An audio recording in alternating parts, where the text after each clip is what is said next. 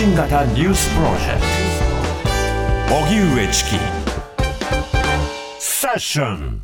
池田大作氏の死去をきっかけに考える創価学会と政治。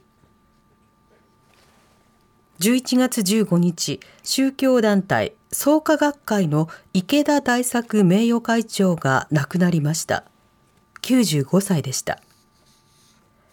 池田氏が32歳の若さで創価学会の第3代会長に就任して以来創価学会は飛躍的に拡大。創価学会によりますと現在の国内会員数は827万世帯に上っています。また政界にも積極的に進出し公明党を創設。創価学会の高い集票力を生かして自民党と連立与党を組むなど政界に強い影響力を持っていますしかし創価学会と公明党をめぐっては政教分離の観点や平和と福祉を謳っているにもかかわらず自民党と連立を組んでいることなど疑問点は少なくありません。こうした中、今年4月、創価学会がどのような理念と組織戦略を持って戦後から現代まで生き抜いてきたのか、政治との関係から読み解いた創価学会政治宗教の成功と愛路が出版されました。今日はこの書籍を執筆した宗教社会学者のお二人とともに創価学会とはどのような教団でいかにして政界に進出したのかそして池田氏の死去の影響はあるのか考えますでは今夜のゲストをご紹介してまいりますまず北海道大学大学院教授の櫻井義秀さんですどうぞよろしくお願いいたしますはい、よろしくお願いいたします。はい、お願いします。リモートでご参加いただきます。えー、桜井さんのご専門は宗教社会学、対地対地域研究東アジア宗教文化論。著書に人口減少社会と寺院。東アジア宗教の形。統一教会性金根から実像に迫るなどがあります。続いて龍谷大学教授の猪瀬ゆりさんです。どうぞよろしくお願いいたします。はい、よろしくお願いします。はい、猪瀬です。お願いします。お願いいたします。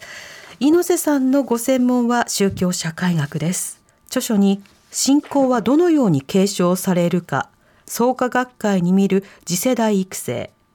現代社会を宗教文化で読み解くなどがあります。そして桜井さんと猪瀬さんのお二人は今年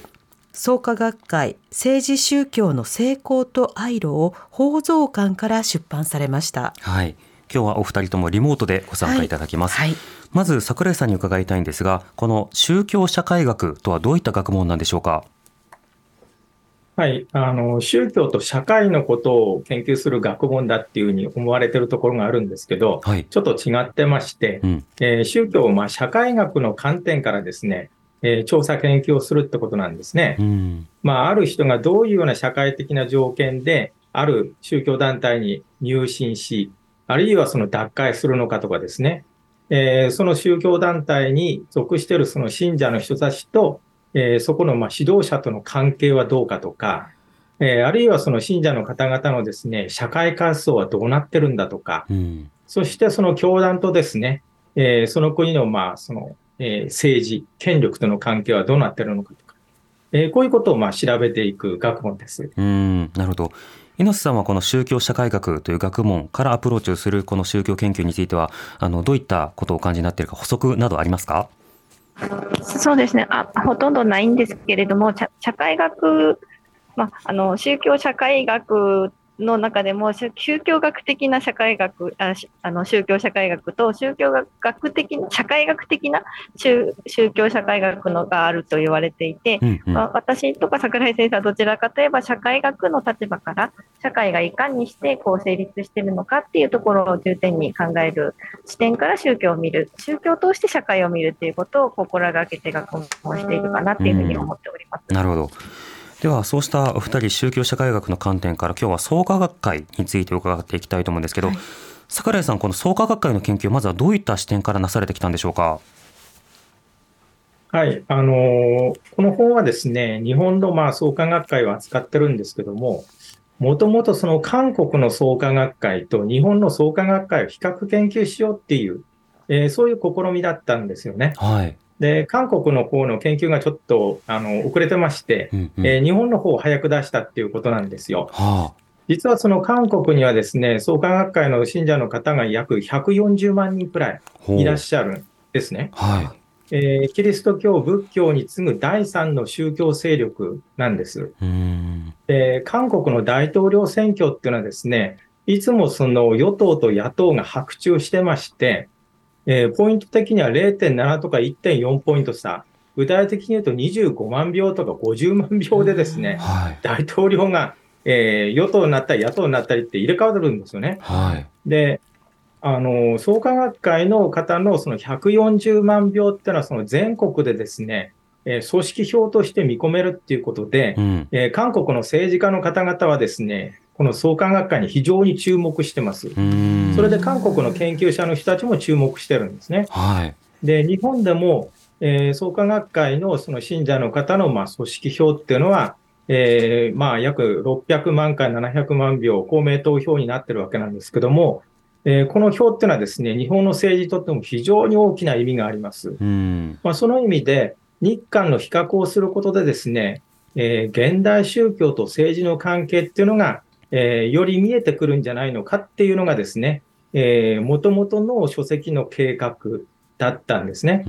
で、日本でその先行して、えー、これをまあやっていましたという、こういうことです。なるほど。確かに韓国でもそれだけ影響力があるというのはなかなか知られていないように思います。で一方で日本ですと創価学会というと公明党の支持母体、非常に大きな影響力があり、選挙の時にも多くの信者の方が動員されるというか活動するという、まあ、そうした実態というのはありますが、日本でのこの研究というのは櫻井さんいかがですか？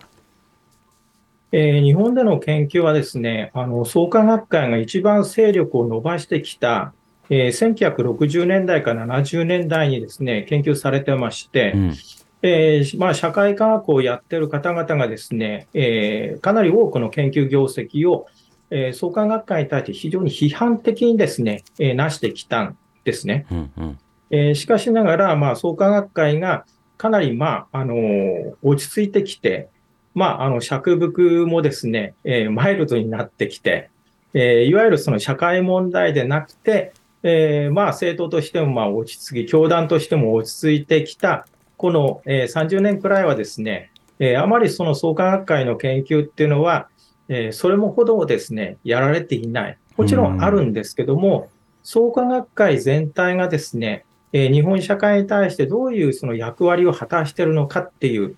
えー、そういうその挙手的なですね、えー、研究っていうのがあまりまあなされていないっていう状態があります。うんなるほど。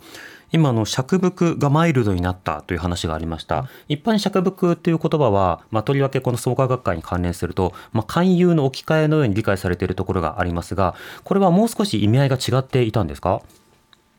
そうですね。あの、釈伏っていうのは相手を、まあ、えー、その宗教的な議論でですね、屈服させるっていう、えー、そういうその立場なんですよね。うん、で、それに対してその、えー、少女っていう、まあ、あの仏教用があるんですけども、えー、これはですね、相手のその立場に立ちながら、えー、いずれ気づいていただくという、極めてマイルドな、えー、まあ、布教のやり方なんですけども、はい、あの、えー、日蓮主義のですね、えー、仏教団体の場合は、えー、大体がこの釈伏という形でですね、えー、自分たちがその正しい教えなので、うん、相手にこれをまあ、えー、解いて、えー、そしてそれを実践してもらって幸せになってもらいたいっていう、こういう思いが非常に強いんですね。で、えー、いろんなその他教団とかですね、一般社会とまあ衝突することが多かったという。まあ、これが釈釈伏であります。うん。それがマイルドになったのはいつ頃なんでしょうか、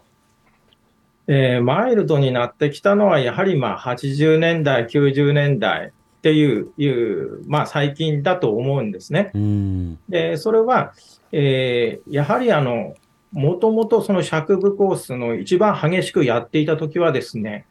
あの、いわばその、えー、まあ、日蓮の、まあ、教え、これ以外は絶対ダメだっていうことで、えー、神棚であるとかですね、えー、他のまあ仏様とか神様を祀ったその仏壇をですね、えー、捨てさせるとか、非常に極端な例があったんですね。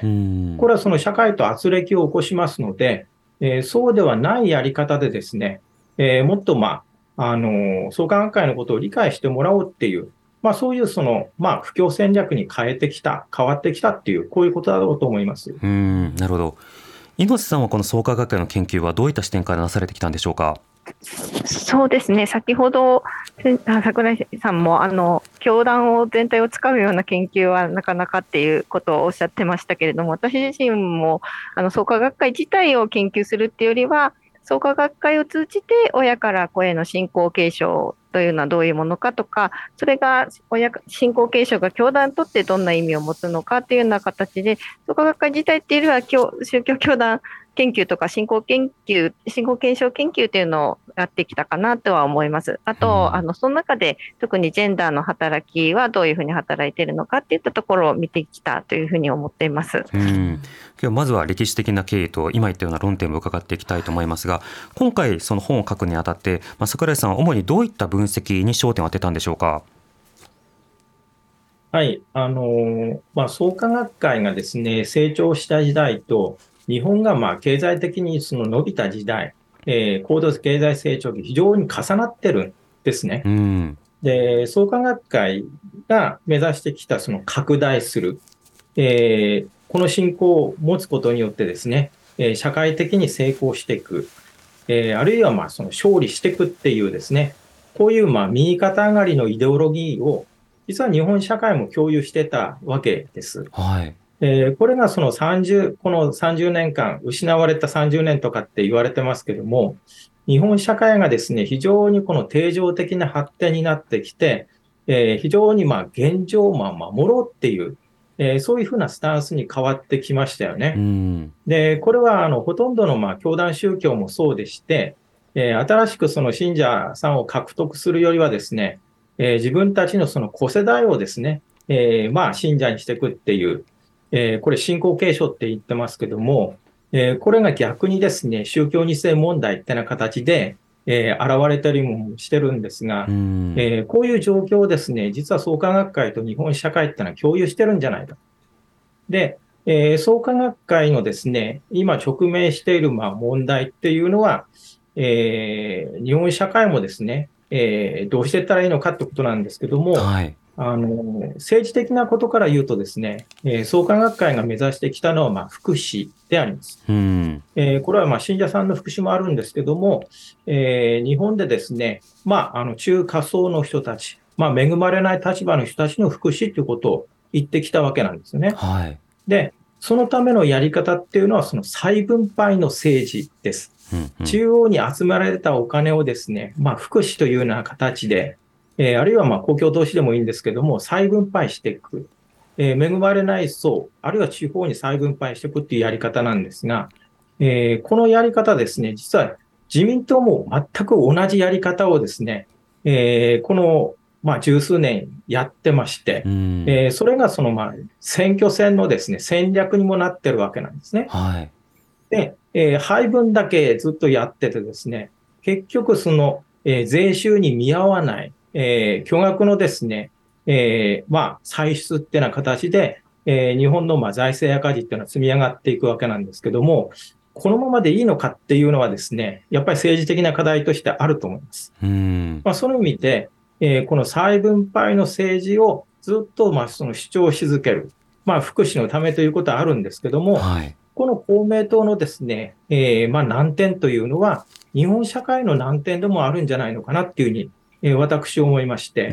まあ、双方のですね、えー、問題をどういうふうにまあ克服できるのかっていうような形で、えー、この本をまあまとめようと考えたんですね。なるほど。まあ、再分配を行う、まあ、主体となるためには、まあ、政治権力の担い手とならなくてはいけない。まあ、そうしたことも、その公明党という歴史と関わってくるわけですか？はい。そうですね。うん、えー、これは、あの、もともと、えー、まあ、その日蓮主義って言いますか、あの、日蓮教学の中でですね、えー、まあ、仏法と、えー、まあ、王法、まあ、その政治と宗教がですね、はい、一体化することによって世の中が良くなるという、えー、こういうことをまあ言ってきたわけなんですよね。で、戦前からまあ国中会とかそういう団体の、えー、運動もありましたけども、はい、えー、戦後においてもですね、えー、創価学会はまあ当初こういう考え方のもとにですね、えー、大仏名号ってな形で、えー、政治の中にまあその宗教をまあ持ち込むっていうことをまあ言っていたわけであります。うんえー、しかしこれがですね、この政教分離にまあ違反してるってなことを言われまして、えー、そして、えー、創価学会自体はですね、公明党という政党を設立することによって、政治は公明党でやる。えー、宗教は創価学会でやる。な形で、はい、えー、政教分離やりますという、えー、こういうまあ路線になったわけなんですね。えー、しかしながら、現実にはですね、この政教分離がなってないってな形で、えー、批判を受けて、えー、そしてその、えー、創価学会のことを批判する書籍に対してですね、政治的な圧力をかけたというような、えー、これ、田中角栄氏が介入したような問題、えー、言論出版妨害事件っていうのがですね、はい、えー、あったわけなんですけども、えー、そういったところからまあ批判されてですね、うん、えー、まあ、あの、えー、公明党とまあ創価学会のまあ政教分離、政治とまあ宗教を分離するっていう考え方をですね、非常にまあはっきりまあ打ち出すようにまあなってきた、えー、だと思いますね。うんこういうようなまあ簡単な流れになります。なるほど。ではそうした中で創価学会とはそもそもどういった宗教団体なのか猪瀬さんこちらいかがでしょうか？あの1930年のあの11月18日に、まあ、牧内常三郎氏と、それからまあ戸田城生氏によって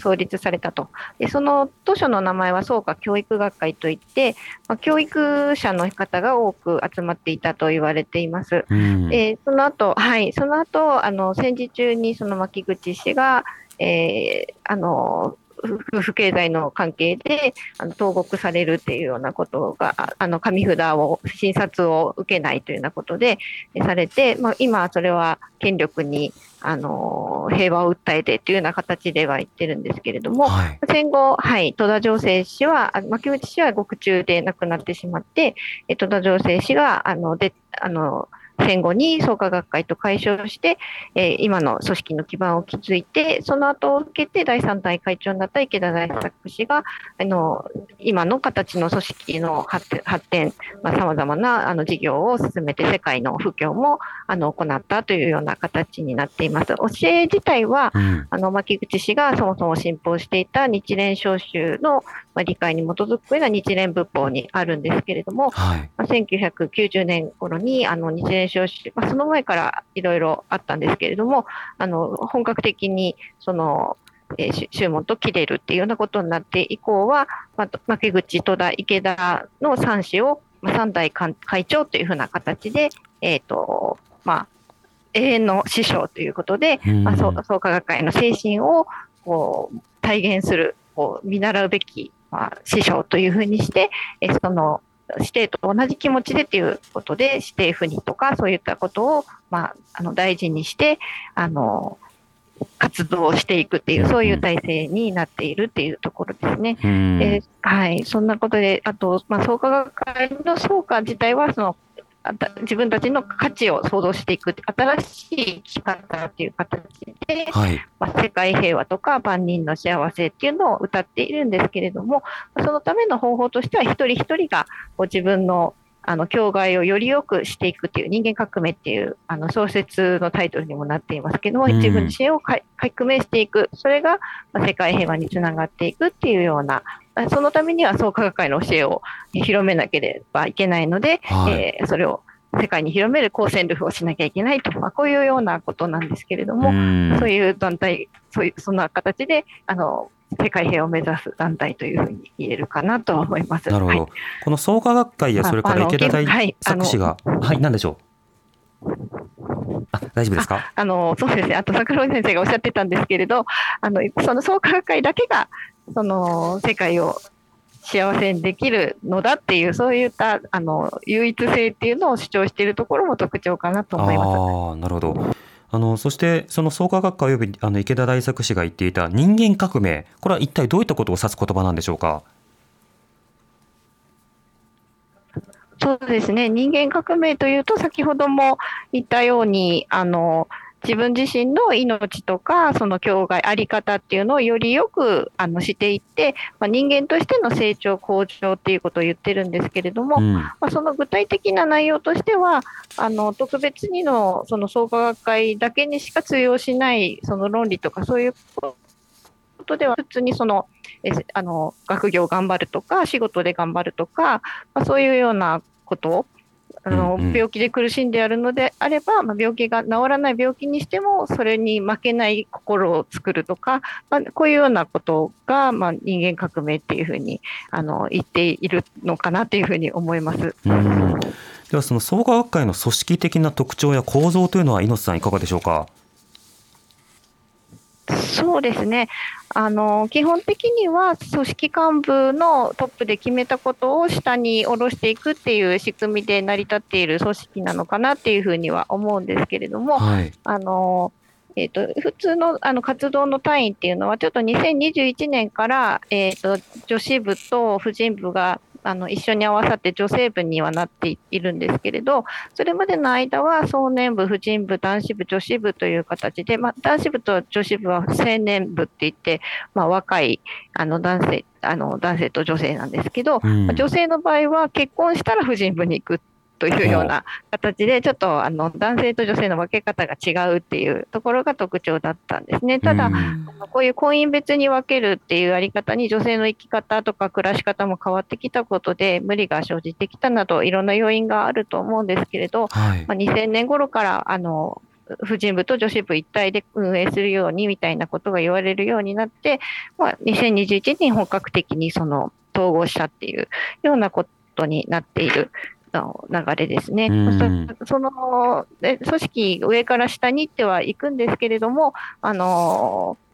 そのようにあの働き方、女性でも働働き方が違ったりするので、えー、あの働いている人にはワーキングミセスとかいった形で、その会員さんの状況に合わせていろいろ組織も組み替えていく柔軟性っていうのもあるのかなっていうふうに思いますし、えーと、その一人一人がその部員さんっていうのを幹部さんが持ってるので、その一人一人の部員さんにこう目配りして、あのなんていうか、お世話していくというか、そういうところがあるので、その、ちゃんと伝わっていくように、この、仕組みをとかができてる。ただ仕組みだけができてるんじゃなくて、その一人の頑張りがないと、それもできないっていうようなところはあるのかなとは思います。なるほど。はい、これ、桜井さん、あの、相当コミュニティとしての機能が強い、そういった宗教組織ということになるわけですか？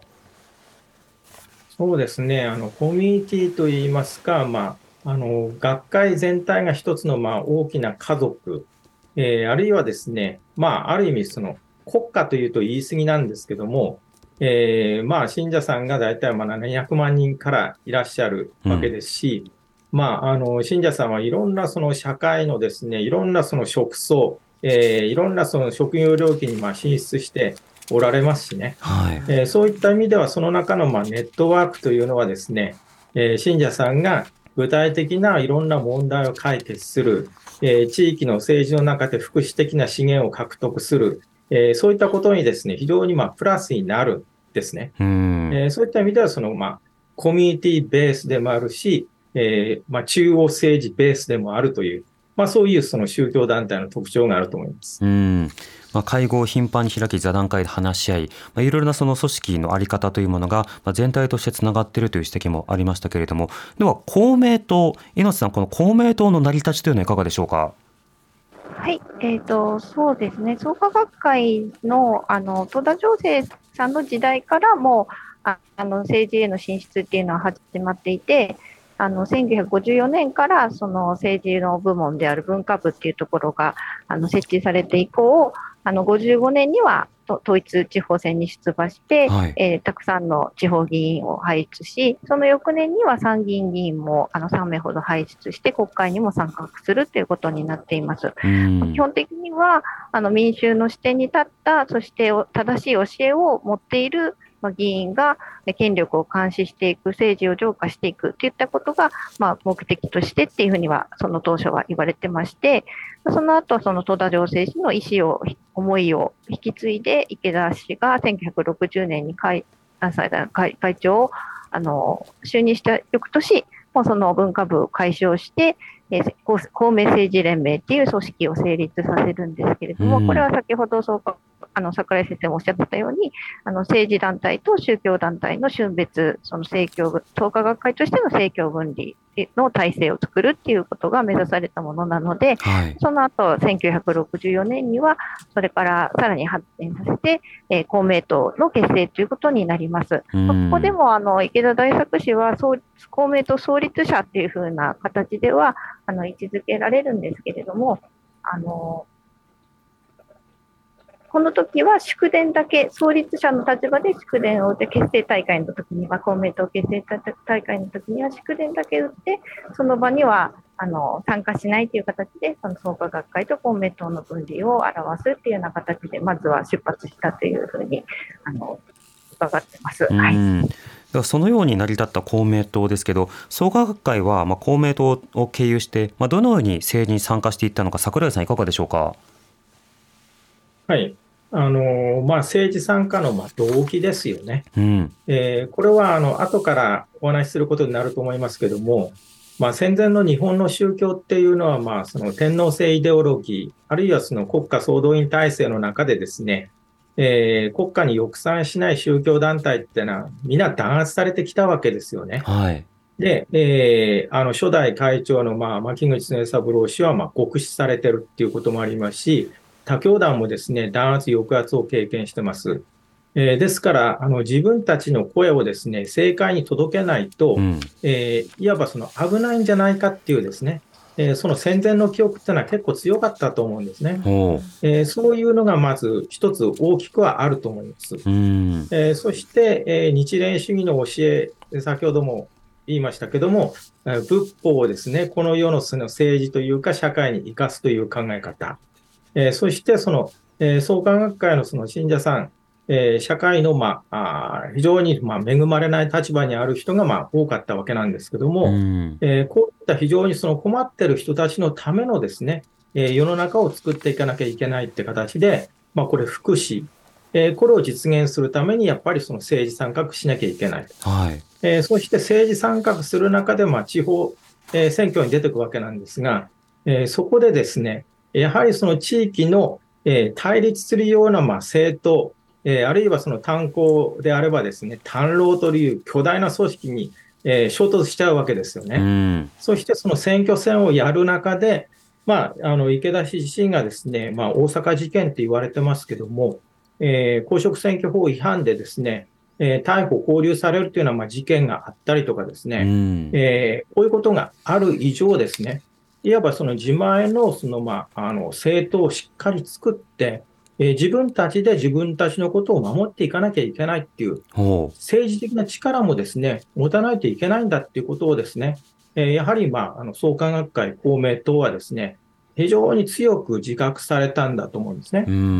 そして、えー、その信者さんの数が多いですから、はい、えー、自分たちだけでですね、えー、その政党を結成して、えー、その信者の人をまあ政界に送り出せるっていう、えー、そういう特徴がですね、他の教団にはないんですけども、創価学会にあったという、こういうことだろうと思います。なるほど。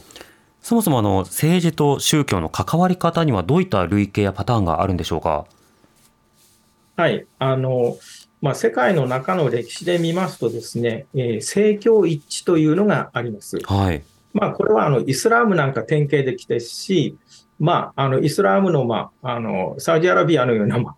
えー、ところもあればですね、えー、いわばそのハマスとかですね、えー、そういう、まあ、イスラームその過激主義というふうに言われているようなところでの、もう本当にその政治とその宗教一体化した組織がその地域を、まあ、握ってる、支えてるっていうような形態もあります。うん、えー、これはどちらかというとですね、まあ、あのイスラーム、あるいはそのまあ古代の国家に多かったわけなんですね。はい、で中世以降はですね政治と政治的な権力と、えー、宗教的な権力がですね、まあ、争うような状況っていうのはいろいろ出てきたわけであります。はい、で、えー、まあ、プロテスタントスのカソリックを、えー、それぞれ信奉するですね、両指導士が争ったドイツ30年戦争ってのありましたけども、その結末としてですね、えー、宗教を旗頭とした、えー、争いはしない、戦争はしないってな形で、えー、ここからですね、政教分離という、えー、考え方がまあ出てきたわけなんですね。えー、しかし、ヨーロッパでもそうですし、アメリカでもそうなんですけども、政治と宗教が完全に分離されている国家っていうのは、実はほとんどなくてですね、うん、えー、宗教、制度、あるいはその団体が、えー、政治にまあ影響力を及ぼす、えー、あるいはその、えー、宗教的な理念をベースに政党が作られるってことはですね、いろんなところでまあ見られる、えー、わけですね。うんうん、ですから、現在としては、まあ、あの宗教と政治のまあ協調型っていうんでしょうか、はいえー、そういう、えー、政教関係のあり方がですね一般的になってるかなというふうには思いますうんそれは創価学会においても同じなんでしょうか？えー、そうですね。あのまあ、創価学会当初は、まあ、本当にその宗教的な、まあ、イデオロギーとかユートピア的な感じでですね、えー、一致させるってことを、まあ、考えていたと思いますけども、これは、まあ、えー、実現できそうもない。うん、えー、そしてこれ、政教分離違反っていうような形で、えー、かなりまあ批判されてきたので、えー、そういうまあ考え方をやめてですね、はい。えーまあ、部分的にでもその政治にその参画することによって、えー、自分たちのですね、えー、いわばまあ理念を実の実現させていこう、えー、浸透させていこうっていう形での、えー、社会変革をまあ目指すようになってきたんだと思うんですね。で、それは現在実現されてるわけですよ。はいえー、政権与党となって、えー、20年経ってますし、うんうん、えー、その中でですね、えやはりまあその地域の福祉であるとか、えー、まああの国土交通省のポストはですね、えー、公明党の、えー、大臣、大体は、まあえー、持っておられるわけなんですけども、うん、そういう形でですね、日本の政治に影響力をも行使するようになってきてるわけです。はいこれどうして創価学会はあそして公明党はそこまで影響力を持ちそして信者を増やしなおかつ与党にまで入っていくというところまでなったんでしょうか？えー、これはですね、あのやはりあの創価学会の、えー、宗教としての強さっていうのもやっぱりあると思うんですね。はい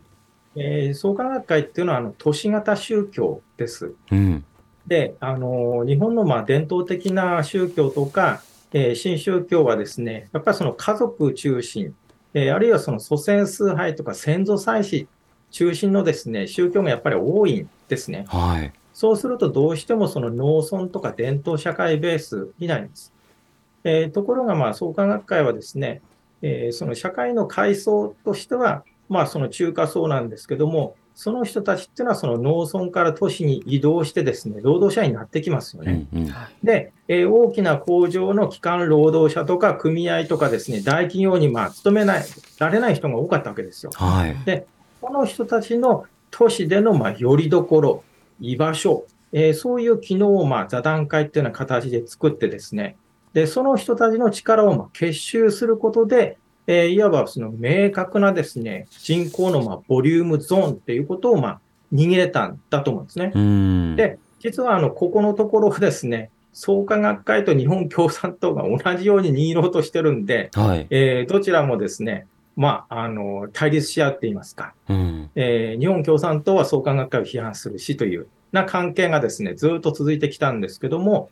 いわばまあここを握ってるってことがですね、非常にまあ強い都市型宗教であるし、えー、いわばその生活に困ってる居場所をまあ探し求めてる人たち、ここを握ってるってことがですね、えー、やはりまあ創価学会のまあ強さですね。で、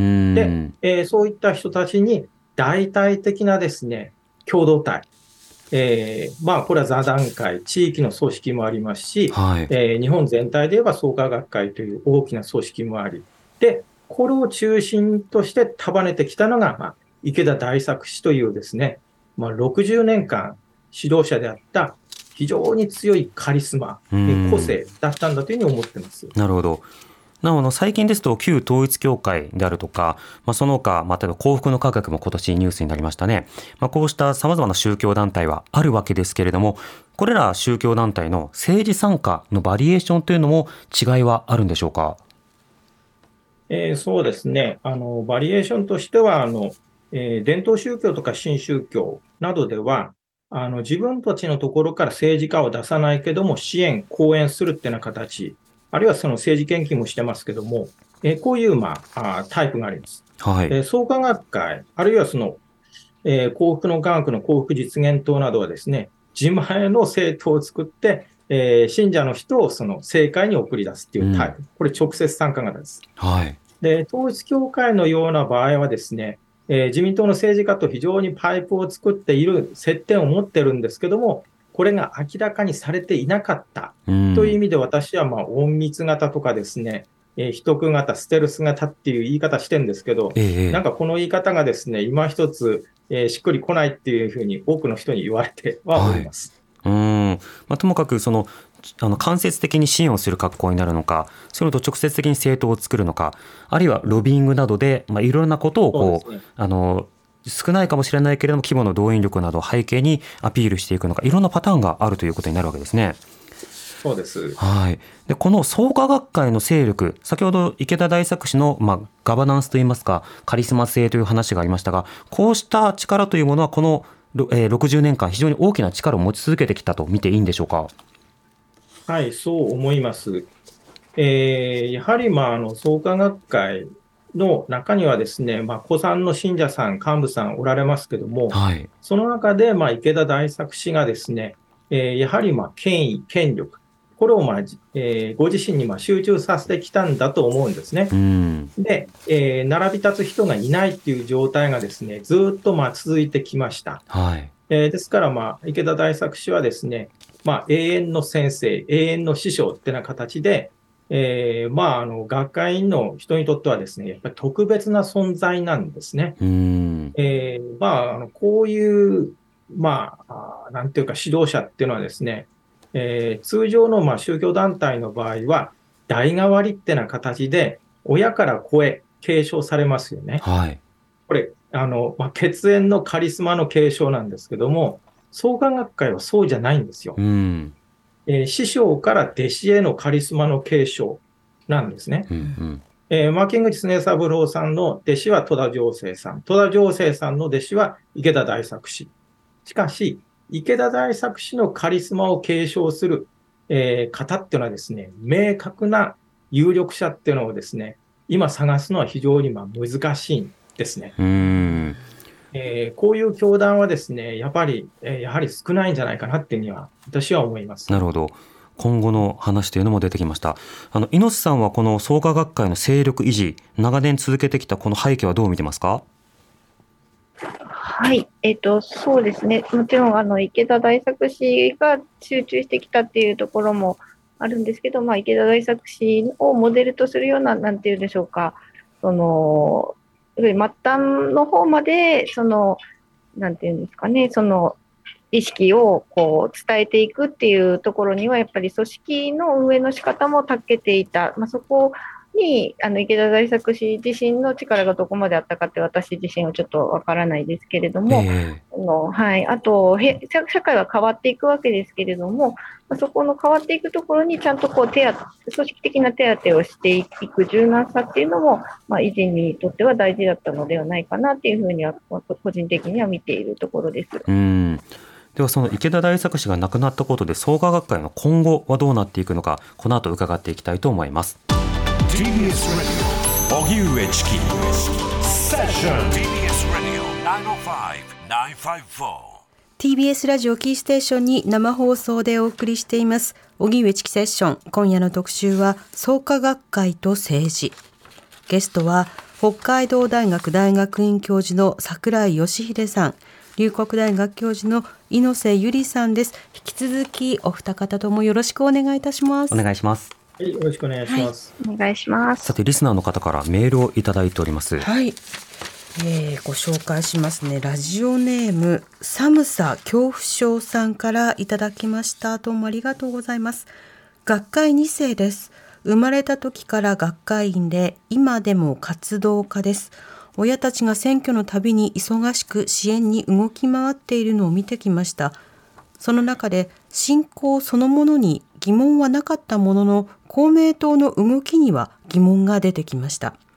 20代から30代にかけての十数年は学会と距離を置いていました。その理由は先の疑問と選挙の応援活動に抵抗があったことがあります。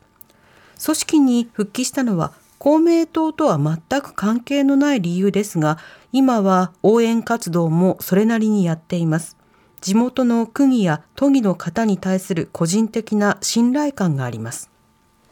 幸い、私のいる地域の組織では、選挙のノルマなどで何か言われることはありません。幹部の方々はわかりませんが、点点点。今後も公明党を応援していくつもりです。続いてラジオネームグラコロさんどうもありがとうございます私は現在30代の創価学会信者の3世です。私は実家を離れて親しいです。親しいですが今も地元の同級生とあまり会わないことの理由の一つに宗教と政治の問題があります。信者だった祖父母は公明党のポスターを家の前に貼り選挙シーズンになると多くの知人や周辺の方に公明党をお願いしますねと連絡をしていました。その孫である自分も周りからあの家だから信者なんだなと思われているのではないかと祖父母が亡くなった今も不安に感じます。久しぶりに誰かと会いたいと思っても宗教の勧誘だと思われたらどうしようと心の中でストップがかかってしまいます。また私の父は宗教2世として学生の頃に同級生を入信させようとして友人を失ったりとかなりトラウマを抱えていましたし私自身も幼少期から祖父母に信仰しないと地獄に落ちるというような脅しを日々受け続けてきました。公明党がまるで自分たちの支持母体は関係ないとでも言うように旧統一教会の2世3世の実態把握を含めた被害者救済案を提出していたのも創価学会員の3世として見ているとなんだかグロテスクな現実だなと思ってしまいました。そして続いての方ラジオネームナステンさんどうもありがとうございます。創価学会が母体である公明党はもともと低所得層を代弁したり外交については平和志向だったはずです。自公政権が誕生した時には自民党の歯止め役になるものと思っていました。しかし特に第二次安倍政権下で集団的自衛権の解釈変更がなされた際には歯止め役にはなりませんでした。それどころか公明党の理念とは全くかけ離れた政策を進める安倍政権を選挙でも支え続けました。小選挙区制度では僅差で勝敗が決まる選挙区も多く、創価学会の票が選挙の勝敗に影響を与えた選挙区も少なからずあったと思います。昨年12月に岸田政権が防衛費倍増を閣議決定した時もしかりです。公明党の理念や政策は本来野党である立憲や共産の方が近いはずだと思いますが近年の公明党は自らの政党理念より政権内にとどまることが目的化しているように見えますうん。実際に現役で信者だという方もでも公明党の態度は点々点というふうによ、まあ、言うという方もいます、はい、猪瀬さんこの公明党の政策と創価学会の考え方この整合性というのはいかがでしょうか？そうですね。あの、実際のその公明党自身が打ち出している基本的な政策は、やはり福祉とか平和とか教育といったところをあの基本にしていて、あの、創価学会とも整合性が取れていないといったことはないのかなと思うんですけれども、あの、先ほどのあのメールでもあの話されていたように、やはり自民党との連立において、あの、様々な面で、あの、本来の理念からはちょっとにわかには納得できないようなことも出てきているっていうことで、ただ、あの、もちろん創価学、総公明党の方も、あの、創価学会に対して、あの、整合性は取れてるんだっていう説明をして、それを、まあ、あの組織としては受け入れてそれを下に伝えていくっていうところの中でそれで納得する人とやっぱり納得できない人っていうのが出てきているっていうことなのかなっていうふうには見ています。うん桜井さんあの先ほどのお話の中で今はそのいかに2世3世などあの新しく拡大するというよりは今いる方をこう手放さないという、まあ、そうしたことが、まあ、各宗教組織において重要だという指摘もありましたそうした中でこの公明党と創価学会の整合性あるいは自民党と公明党との連立の矛盾あるいは池田大作氏の死去こういった影響による今後については桜井さんいかがでしょうか？えー、大変難しい状況になっていくんじゃないかなっていうには思うんですよね。あの池田先生のために、まあ、選挙戦頑張るっていうですね信者の方、相当すぐおられたと思うんですね。はいえー、いわばその公明党の、まあ、選挙理念、えー、これに必ずしも賛同できないけども、まあ、池田先生がですね頑張るんであれば、えー、私も池田先生のためにですね、え勝利を届けたいっていう、こういうですね宗教的なまあ情熱ってあったと思うんですよ。でも池田大作氏がいなくなってしまった今ですね、えー、いわばその公明党、現在の創価学会の幹部のためにですね、えー、頑張るかっていうと、そういう動機づけが非常に起きにくくなるんじゃないのかなっていうふうに、えー、私は考えております。また、しかしながら、まあ、その公明党はですね、えー、やはり、まあ、あの、全国区で、まあ、あの、59名の国会議員、えー、地方でもですね、2000名を超える、まあ、あの地方議員の方いらっしゃって、はいえー、それぞれにま地盤を築いてるわけですね。えー、今更その自民党と、まあ、たもとを分かってですね、えー、自分たちはその宗教理念だけに従ってですね、えー、非常に、まあ、ある種清く正しく、えー、しかし、えー、なんていうんですか、その再配分の政治が実現できない立場になるってことは、やっぱりできないはずなんですよね。えー、ですから、その公明党のその政治家っていうことは、まあ、現実あるんですけども、えー、学会自体もですね、ある程度その政治化していけない、いかないと、えー、現在のその強制を保つとかですね、今できてることがやっぱりできなくなるっていう、えー、こういう問題を抱えてると思います。このことをですね、えー、いわばまあ指導層がどれだけ学会の一般の信者の方にですね、納得いくような説明ができるのかどうかってことが、えー、今後のまあ学会にとっては、えー、あるいはまあ公明党にとって課題になるんじゃないのかなというふうに私は考えております。うん直ちに影響が出るというわけではなかったとしても、その政治との関わり方、もともとの構造から、まあ、大きな、まあ、影響というのがあるので、それが今後どのような仕方で広がっていくのか、見ていくことが必要かと思います。はい、今夜は創価学会と政治というテーマで北海道大学大学院教授の櫻井義秀さん、龍谷大学教授の猪瀬ゆりさんにお話を伺いました。お二方ともどうもありがとうございました。またどうぞよろしくお願いいたします。ありがとうございました。